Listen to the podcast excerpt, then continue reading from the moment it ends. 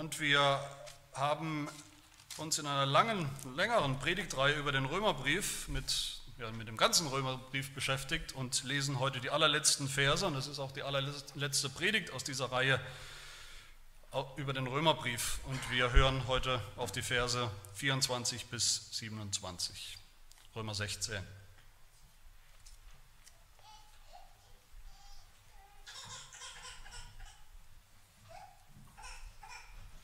Römer 16 ab Vers 27. Hört das Wort Gottes.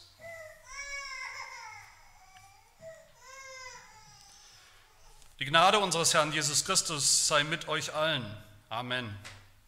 Dem aber, der euch zu festigen vermag, laut meinem Evangelium und der Verkündigung von Jesus Christus, gemäß der Offenbarung des Geheimnisses, das von ewigen Zeiten her verschwiegen war, das jetzt aber offenbar gemacht worden ist, und durch prophetische Schriften auf Befehl des ewigen Gottes bei allen Heiden bekannt gemacht worden ist, zum Glaubensgehorsam. Ihm, dem allein weisen Gott, sei die Ehre durch Jesus Christus in Ewigkeit.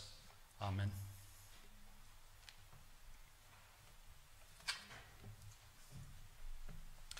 Ja, wir schließen heute, wie gesagt, diese Predigtreihe über den Römerbrief ab, was hoffentlich nicht bedeutet, dass ihr damit auch den Römerbrief abschließen werdet, sondern dass ihr umso mehr in Zukunft darin und ein Leben lang darin lesen werdet, ihn immer mehr zu schätzen wisst, hoffentlich auch immer besser versteht.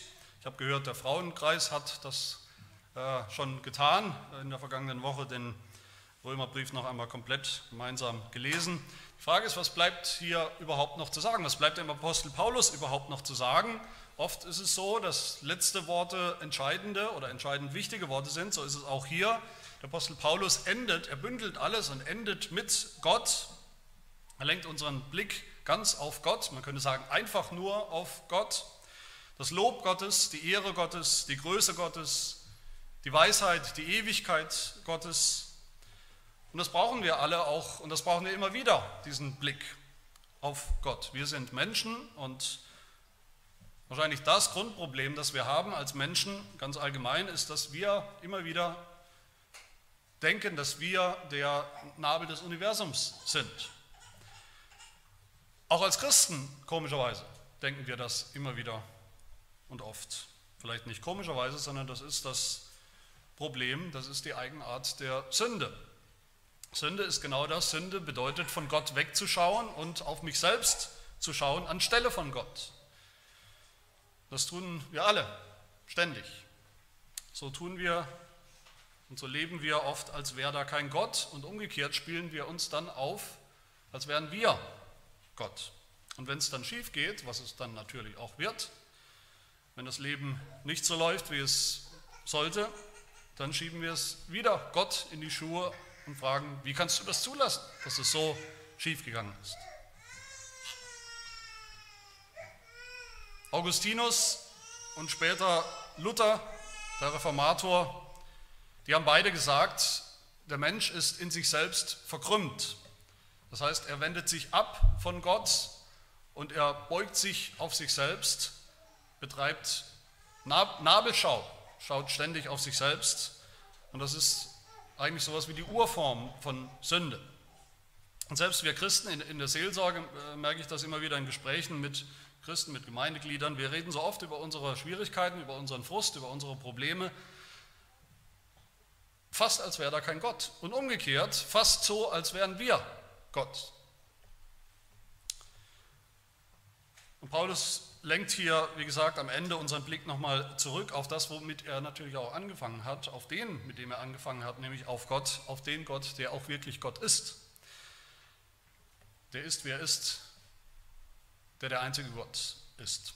Und selbst wenn ihr oder falls ihr im Römerbrief irgendwann mal zwischendurch, vielleicht in dieser Predigtreihe auch den Durchblick verloren haben solltet, was ich mir nicht vorstellen mag, aber selbst wenn, wenn ihr nur dieses eine mitnehmt, was, woran Paulus uns hier nochmal erinnert. Wir haben einen großen Gott, einen allmächtigen Gott, einen ewigen, einen weisen Gott, der plant und der durchführt, einen gnädigen Gott, der, obwohl er auch gerecht ist, in seinem Sohn Jesus Christus Gnade, uns Gnade gezeigt hat, Gnade geschenkt hat, ein Gott, der uns auch ganz locker und mühelos und souverän bewahren kann, über die Ziellinie bringen kann, die Ziellinie unseres Lebens als Christen.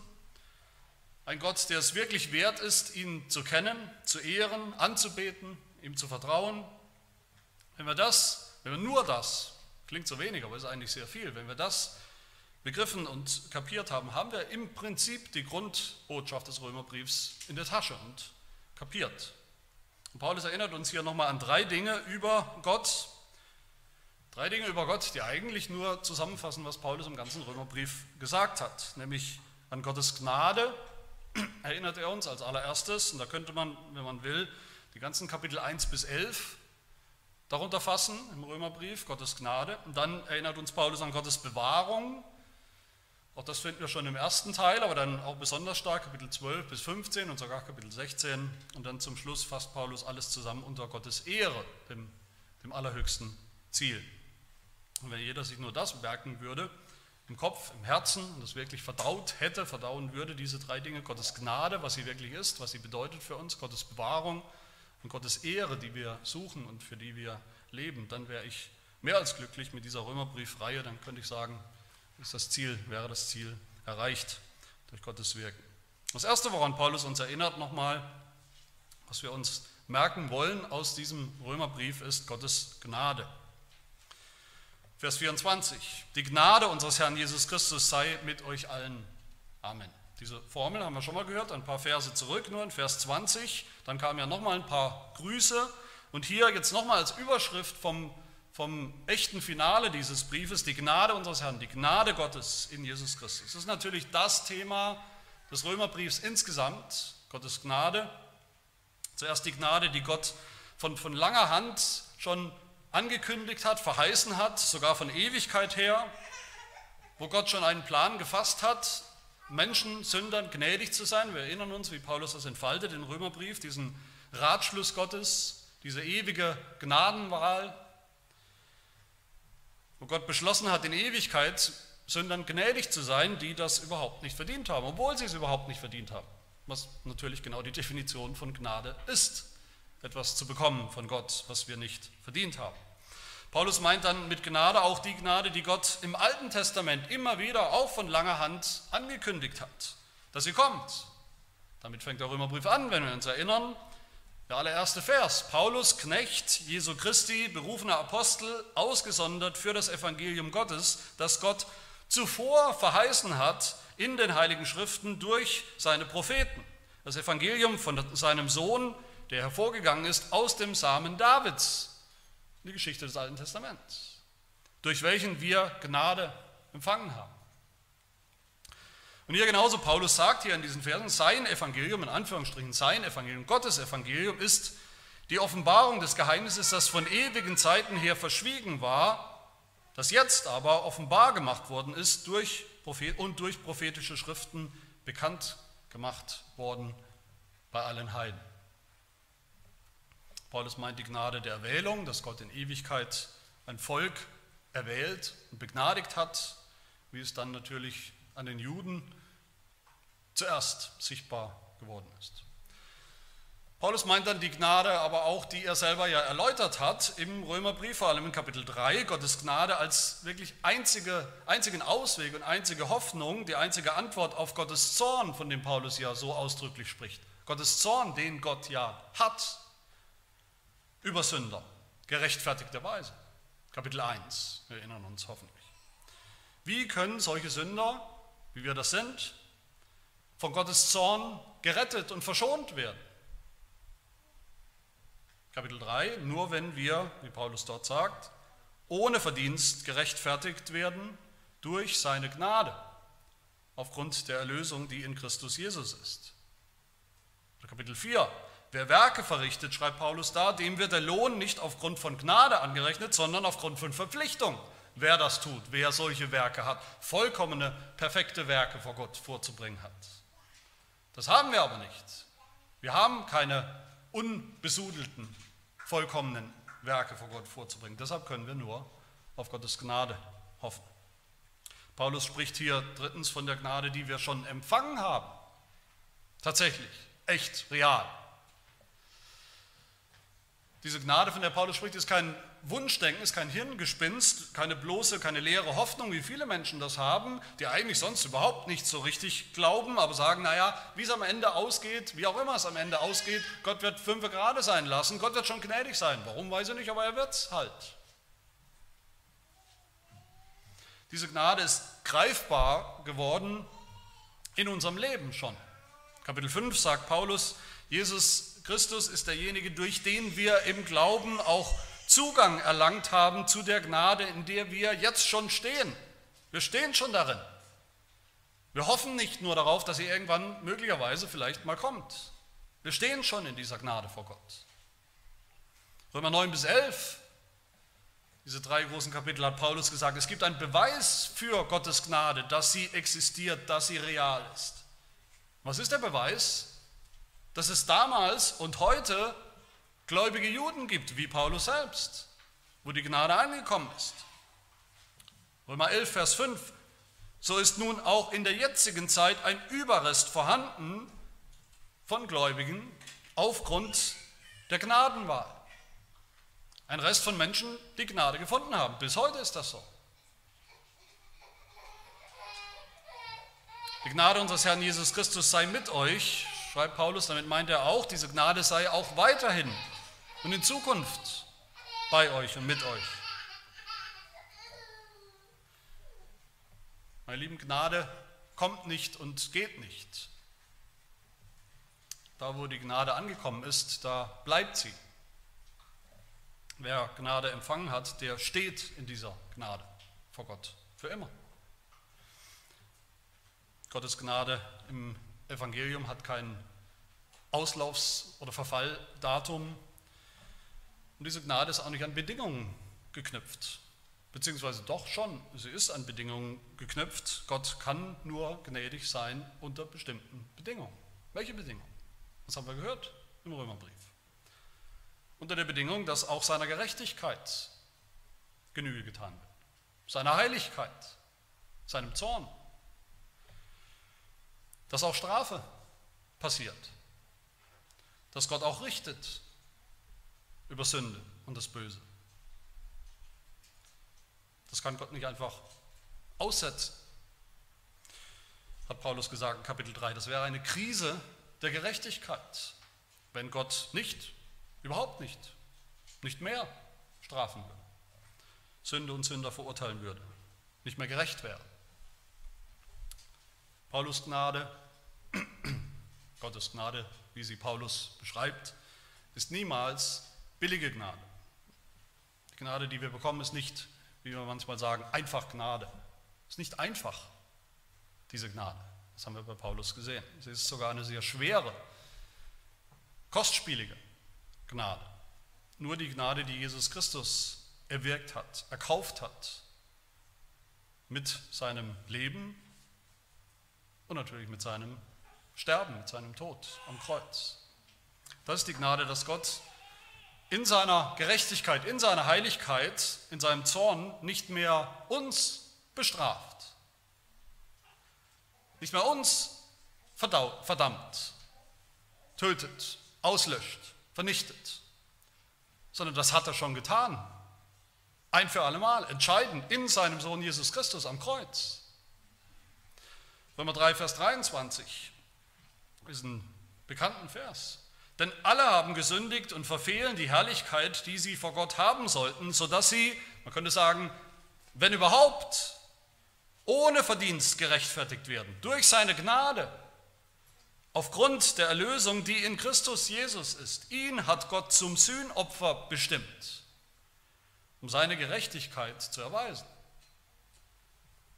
weil er die Sünden ungestraft ließ, die zuvor geschehen waren, als Gott Zurückhaltung übte, um seine Gerechtigkeit in der jetzigen Zeit zu erweisen, damit er, Gott selbst, gerecht sei und zugleich den rechtfertige, der aus dem Glauben an Jesus Christus ist. Ich erinnere nochmal, ich sage hier in dieser Predigt überhaupt nichts Neues, ich erinnere eigentlich nur, dass Gott das kann dass Gott gerecht sein kann und das zeigen kann und durchsetzen kann, seine Gerechtigkeit, seine unbeugsame Heiligkeit und Gerechtigkeit zeigen kann in aller Schärfe und Perfektion und gleichzeitig rechtfertigen kann, Sünder freisprechen kann von ihrer Sünde, von ihrer Schuld.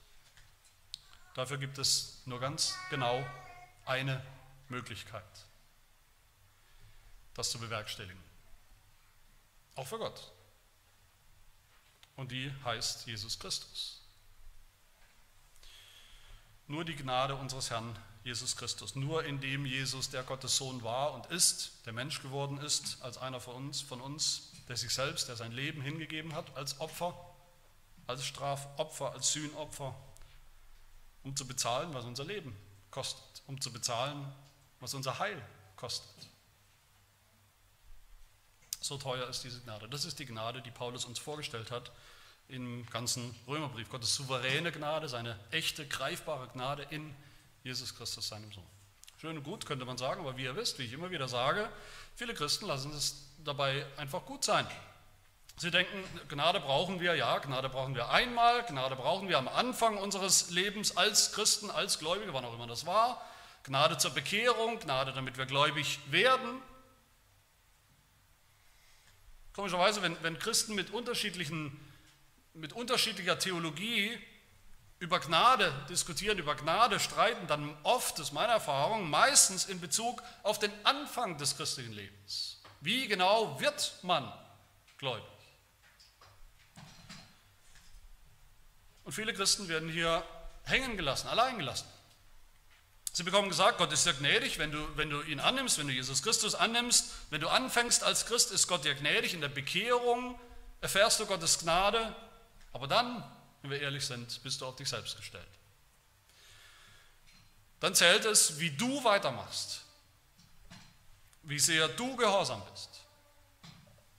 Daran entscheidet sich dann, ob du auch in der Gnade bleibst, in Gottes Gnade bleibst.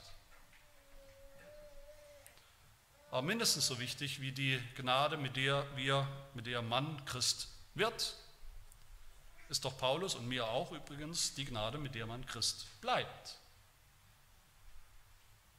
Und das ist der zweite Punkt hier. Das zweite, was wir nicht vergessen wollen aus dem Römerbrief, ist Gottes Stärkung oder Bewahrung. Das ist der zweite Gedanke.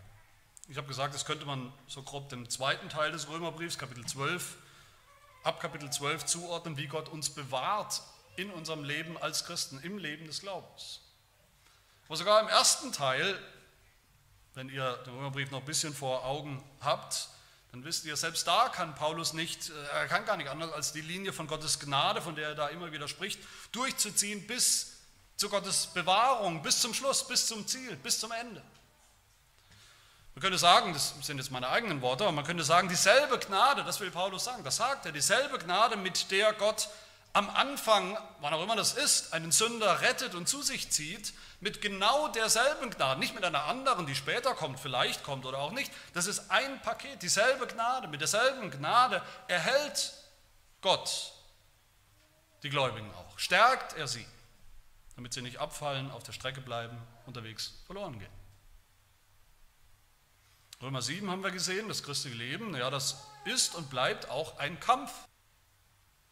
Da bleibt viel Schwachheit, da bleibt viel Unvollkommenheit in dem, wie wir leben als Christen, wie unser Gehorsam aussieht gegenüber Gottes Geboten zum Beispiel.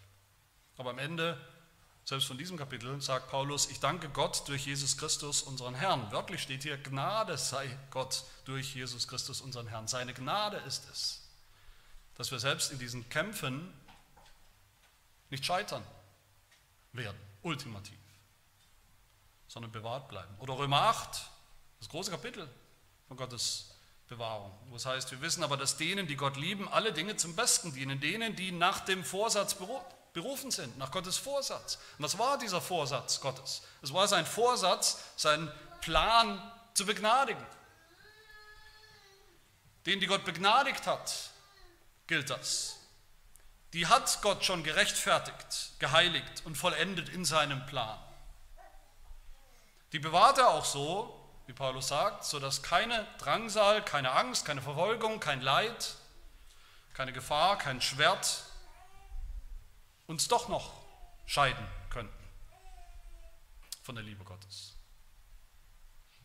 Und all das, was Paulus hier nochmal zusammen An all das sollen wir denken, wenn er schreibt in Vers 25, dem aber, der euch zu festigen vermag, laut meinem Evangelium. Festigen im Glauben, das ist diese Lehre von Gottes Bewahrung der Gläubigen.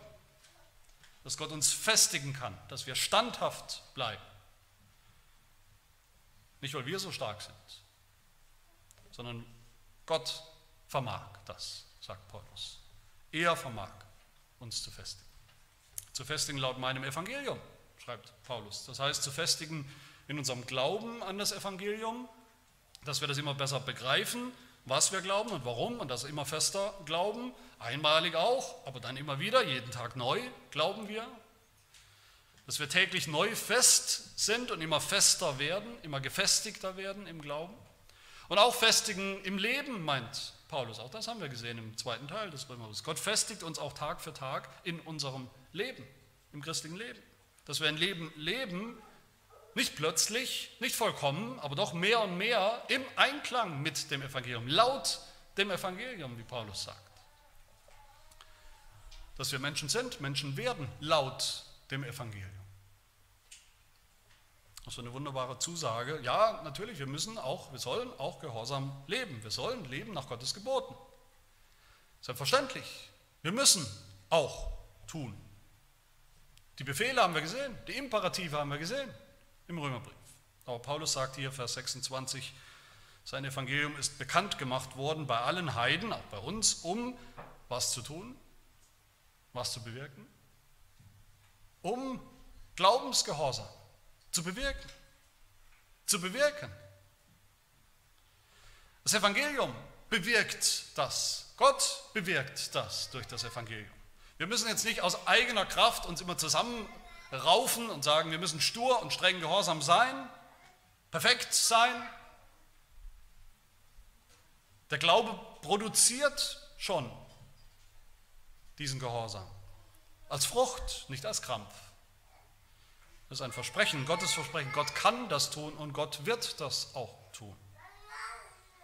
Auch das tut Gott. Dem aber, der das kann, sagt Paulus, und damit rückt er auch wieder unsere Prioritäten zurecht. Ja, es gibt viel zu tun, ein paar hundert Befehle, Imperative haben wir wahrscheinlich gefunden insgesamt im Römerbrief. Heiligung, Gehorsam, Dinge, die wir tun sollen als Christen, Dinge, die wir nicht mehr oder gar nicht tun sollen als Christen. Aber Paulus erinnert uns, Gott tut all das in euch und durch euch. Durch seinen Geist tut er diese Dinge. Das ist die Kraft. Nicht wie ein Automat. Wir sind keine Holzklötze, an denen Gott irgendwas tut, wo wir das ganze christliche Leben einfach über uns ergehen lassen. Aber trotzdem müssen wir wissen, und das ist, war mir so seelsorglich wichtig auch bei den Kapiteln über das christliche Leben im Römerbrief, dass wir begreifen und uns immer wieder neu vor Augen führen, unser tägliches Auf und Ab, das wir alle kennen als Christen, als Gläubige. Unsere Performance, wie man manchmal sagt. Unsere Siege, unsere Niederlagen,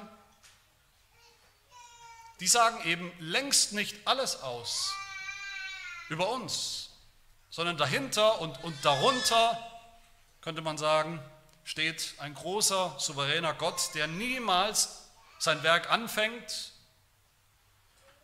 dann aber irgendwann das Interesse verliert oder die Kraft, die Macht verliert oder sich einfach sauer und enttäuscht mit uns vielleicht irgendwann zurückzieht und uns allein lässt.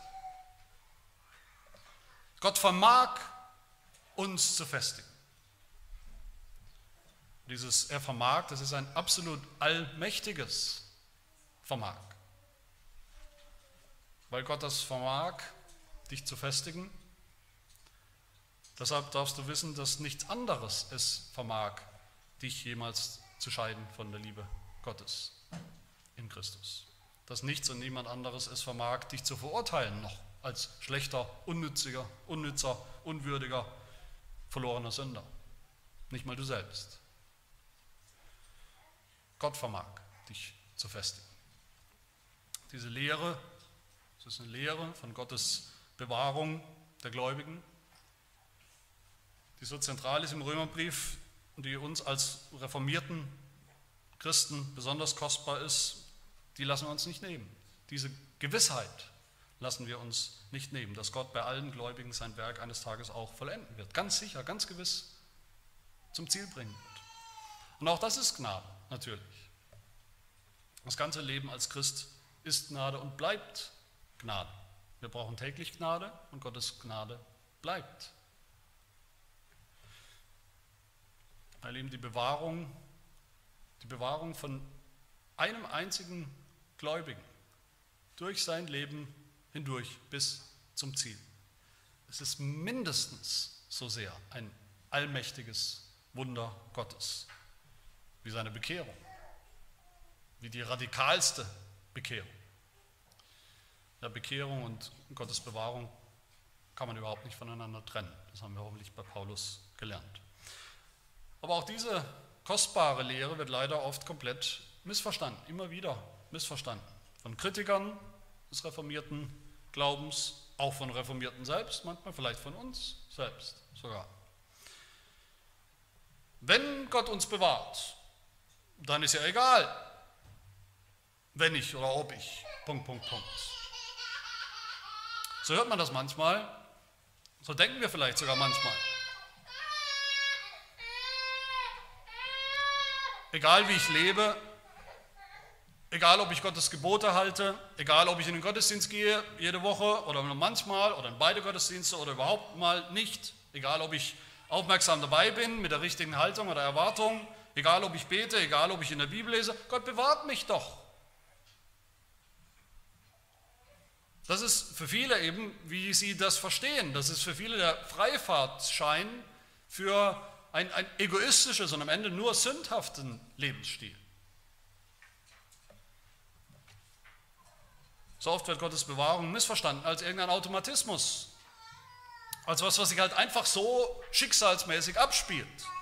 Wir sind doch schon erwählt in Ewigkeit, was kann mir da noch passieren? Warum soll ich da morgens überhaupt noch aus dem Bett kriechen, überhaupt noch irgendwas tun, überhaupt noch irgendwas anfangen? Der Apostel Paulus war reformiert, natürlich, der reformierteste von uns. Aber er hat so nicht gedacht. Er hat so niemals gelehrt. Apostel Paulus sagt hier schwarz auf weiß, ja, Gott bewahrt uns im Glauben. Gott bewahrt die Seinen, die Gläubigen im Glauben. Er festigt sie. Aber er tut das durch Mittel. Paulus sagt ja, Gott ist derjenige, der euch zu festigen vermag, laut meinem Evangelium und der Verkündigung von Jesus Christus. Gott bewahrt uns durch die Verkündigung des Evangeliums. Gott bewahrt uns durch die Predigt des Evangeliums. Das ist das allererste und wichtigste Mittel, durch das Gott uns beim Glauben hält. Gottes absolut souveräne, allmächtige Bewahrung und diese konkreten Mittel, das ist überhaupt kein Widerspruch. Bei Paulus nicht. Das ist auch überhaupt kein Widerspruch für uns Reformierte deshalb. Deshalb sagt auch eins unserer Bekenntnisse, die Dorterichter Lehrregel, zum Beispiel im fünften Punkt, ich zitiere daraus, es hat Gott gefallen, sein Werk der Gnade in uns durch die Predigt des Evangeliums zu beginnen. Genauso erhält er es auch, führt es fort und bringt es zum Ziel durch das Hören und Lesen dieses Evangeliums, durch das Nachdenken darüber, durch dessen Ermahnungen, Drohungen, Verheißungen sowie durch den Gebrauch der Sakramente. So hat Gott sich das ausgedacht und das bestimmt. Auf Befehl des ewigen Gottes, Vers 26, hat Paulus gepredigt. Auf Befehl des ewigen Gottes wird heute gepredigt. Und müssen wir Predigten hören. Als Mittel, durch das Gott uns bei der Stange hält, beim Glauben hält, in der Gnade hält, bei sich selbst hält. Ich predige nicht nur, damit noch ein, zwei, drei Ungläubige bekehrt werden. Versteht mich nicht falsch, das auch. Aber wir alle, jeder von uns, jeder Gläubige, jeder Christ braucht das Evangelium mindestens so sehr, mindestens so oft. Weil Gott uns dadurch und nur dadurch bewahrt beim Glauben. Die regelmäßige Predigt ist wie das Wasser für den Fisch, wie die Luft zum Atmen für uns, für unser tägliches geistliches Brot, die Speise, die wir unbedingt brauchen, sonst verhungern wir, sonst gehen wir vor die Hunde. Jeder Gottesdienst ist so ein Mittel, wie Gott uns festigt. Lass uns das begreifen und tun, aber lass uns das mit Freude tun, nicht wieder mit so einer Angstmache, vielleicht wie wir uns selbst dann wieder Angst machen. Was ist, wenn ich mal die Predigt, ehrlich gesagt, verschlafe? Was, wenn ich mal länger nicht die Nase in die Bibel gesteckt habe? Was, wenn ich länger keine so richtig sinnvollen, gescheiten Zeiten des Gebets gehabt habe? Gehe ich dann doch vielleicht verloren? Kommt dann irgendwann der Punkt, wo Gott die Nase voll hat, mich nicht mehr bewahrt? Bewahrt er mich nur, wenn ich all das eben immer und konsequent und perfekt tue? Nein, Paulus will uns hier Zuversicht geben, Gewissheit geben, dass wir ruhig und zuversichtlich sagen können, Gott bewahrt mich durch seine Mittel. Das reicht. Gott weiß, was er tut. Er vermag das. Er vermag mich zu festigen, so wie ich es jeden Tag brauche. Er ist Gott, nicht ich. Und das dritte und letzte, was der Apostel Paulus uns hier über Gott sagt, uns vor Augen führt, nochmal, was wir uns merken wollen aus dem Römerbrief, das ist das Ziel von all dem, nämlich Gottes Ehre. In Vers 25 fängt ja eigentlich der Satz an, dem aber, der euch zu festigen vermag, und dann in Vers 27 führt Paulus den Satz zu Ende. Dem, dem allein weisen Gott, sei die Ehre durch Jesus Christus in Ewigkeit. Amen. Was ist das eigentlich mit, der, mit dieser Ehre Gottes? Vielleicht schon oft gehört, diesen Begriff immer wieder gehört. Irgendwie scheint er wichtig zu sein, aber so richtig können wir uns vielleicht nichts darunter vorstellen. Wie bekommt Gott Ehre? Warum ist das wichtig? Auch für mich? Wann immer die Bibel von Gottes Ehre spricht, dass wir ihm die Ehre geben sollen, dann meint sie, dass wir Gott Gott sein lassen. Damit meine ich nicht, dass Gott unsere Erlaubnis bräuchte, Gott zu sein. Ganz im Gegenteil. Aber ich meine damit, dass wir ihn erkennen als Gott. Nur ihn, dass wir uns nicht anmaßen, nichts anmaßen, was nur er tun kann. Dass wir nicht meinen, wir wären sowas wie Gott, fast so wichtig, fast so mächtig. Auch nicht in unserem Leben als Christen, weder wie es angefangen hat, noch wie es weitergeht, noch wie es zum Ziel, zum Ende kommt. Sind wir Gott. Gott die Ehre zu geben, die ihm zusteht, ihm allein aktiv die Ehre zu geben mit Wort und Tat Glauben im Leben, das ist sehr, sehr heilsam. Für uns, für alle Menschen übrigens. Es erinnert uns daran, dass wir eben genau das sind, nur Menschen sind. Menschen, denen Gott zunächst mal rein gar nichts schuldet.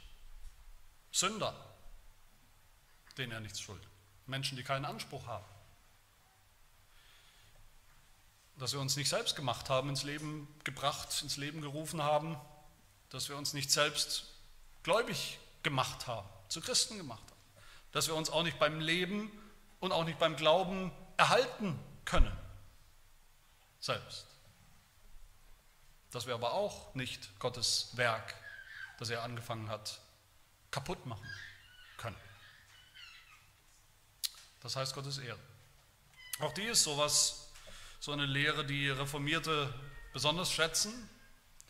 In der Reformation hieß es Soli Deo Gloria, alles allein zu Gottes Ehre. Eigentlich gab es da fünf Sola-Worte oder Slogans, könnte man sagen. Und das letzte und wichtigste ist alles und allein zu Gottes Ehre.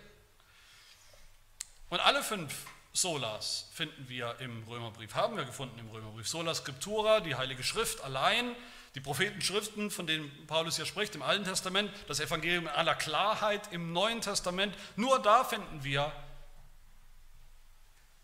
was wir brauchen, den Weg der Erlösung, die Heilsbotschaft. Gott bekommt die Ehre, wenn wir sein Wort, das gepredigte Wort, schätzen als die einzige Quelle des Heils. Das zweite war sola fide, durch den Glauben allein. Wir werden nicht gerettet durch irgendwas, was wir tun, durch unsere Werke. Wir werden gerettet durch einen ganz simplen, einfachen Glauben, durch ein kindliches Vertrauen auf Jesus Christus, den ganzen Jesus Christus. Warum nur durch Glauben? Und warum ist das der einzige Weg? Weil es Gott Ehre macht und nicht uns. Römer 3, 27 schreibt Paulus, wo bleibt jetzt das Rühmen? Es ist ausgeschlossen, dass wir uns rühmen. Durch welches Gesetz ist es ausgeschlossen? Das der Werke? Nein, sondern durch das Gesetz des Glaubens.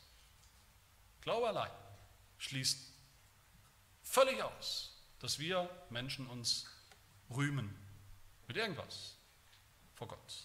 Wer einfach nur glaubt an Jesus Christus, an das Evangelium, an alles andere, überhaupt alles, Gott überlässt, der ehrt Gott.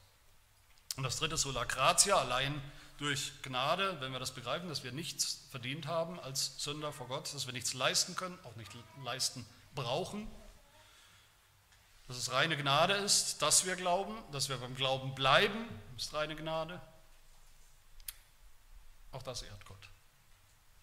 Und das vierte, solo Christo, allein durch Christus, das haben wir ja direkt hier, Vers 24, die Gnade unseres Herrn Jesus Christus. Das ist die einzige Gnade, die es gibt bei Gott, von Gott. Allein durch Christus. Wenn wir das demütig anerkennen, das ehrt Gott. Und ich denke und ich hoffe, so sehen wir am Ende all diese wichtigen Lehren, diese, auch diese fünf Slogans, diese fünf Sola, das sind nicht nur die Solas der Reformation. Das sind die Lehren des Römerbriefs. Und die münden alle ein in das eine höchste und größte Ziel, nämlich in das Soli Deo Gloria zur Ehre Gottes. Und so beendet übrigens Paulus diesen großen zweiten Teil seines Briefs, den ganzen Brief, mit Gottes Ehre, so wie er auch, wenn ihr euch erinnert, den ersten Brief beendet hat, mit einem Lobpreis auf Gottes Ehre. Kapitel 11 am Ende, oh welch Tiefe des Reichtums, sowohl der Weisheit als auch der Erkenntnis Gottes, wie unergründlich sind seine Gerichte, wie unausforschlich seine Wege, denn wer hat den Sinn des Herrn erkannt? Oder wer ist sein Ratgeber gewesen? Oder wer hat ihm etwas zuvor gegeben, dass es ihm wieder vergolten werde? Denn von ihm und durch ihn und für ihn sind alle Dinge. Ihm sei die Ehre in Ewigkeit. Amen. Gottes Ehre zu suchen, aktiv zu suchen in unserem Leben, in dem, was wir glauben, die Inhalte, an wen wir glauben, wie wir glauben, allein, ohne Hinzufügung, vollem kindlichem Vertrauen, herzlichem Vertrauen. Und wie wir dann leben, das christliche Leben, die Heiligung, dieser lebenslange Prozess, das ist unsere höchste, heilige, praktische Berufung und Aufgabe für unser Leben. Lasst uns Gottes Ehre suchen, indem wir seine Gnade erkennen und begreifen und darauf vertrauen, indem wir an seiner Bewahrung festhalten, indem wir ihn Gott sein lassen, den gerechten, allmächtigen, gnädigen, alleinweisen Gott, den Gott, der gerecht ist, durch und durch gerecht und der gerecht spricht in Jesus Christus, der uns zu festigen vermag. Die Dortrichter Lehrregel nochmal, die schreibt über diese Lehre und damit schließe ich. Die Braut Christi, die Gemeinde, hat diese Lehre von Gottes Bewahrung immer als einen Schatz von unermesslichem Wert zärtlich geliebt und entschieden verteidigt. Gott, gegen den kein Vorhaben gelingen und keine Kraft etwas ausrichten kann, wird dafür sorgen, vermag, könnte man sagen, dafür zu sorgen, dass sie dies auch weiterhin tut. Dem alleinigen Gott, dem Vater, dem Sohn und dem Heiligen Geist sei Ehre und Preis in Ewigkeit. Amen. Zitat Ende. Oder wie Paulus hier seinen Brief beschließt, ihm, dem allein weisen Gott, sei die Ehre durch Jesus Christus in Ewigkeit. Amen. Wir wollen beten. Herr unser Gott, du wunderbarer, gepriesener, einzigartiger, allmächtiger, alleinweiser Gott, der Gott, der uns begnadigt hat, von Ewigkeit her, angekündigt, verheißen vor langer Zeit im Alten Testament, erfüllt in Jesus Christus, der Gott, der uns zu festigen vermag, laut dem Evangelium, dass uns gepredigt wird, dass wir geglaubt haben und täglich glauben. Dir sei alle Ehre darin, wie du uns zu dir gezogen hast, zum Glauben, mit Glauben beschenkt hast. Und dir sei alle Ehre darin, wie du uns beim Glauben erhältst, als deine Kinder, ja deine Gemeinde in Ewigkeit. Amen.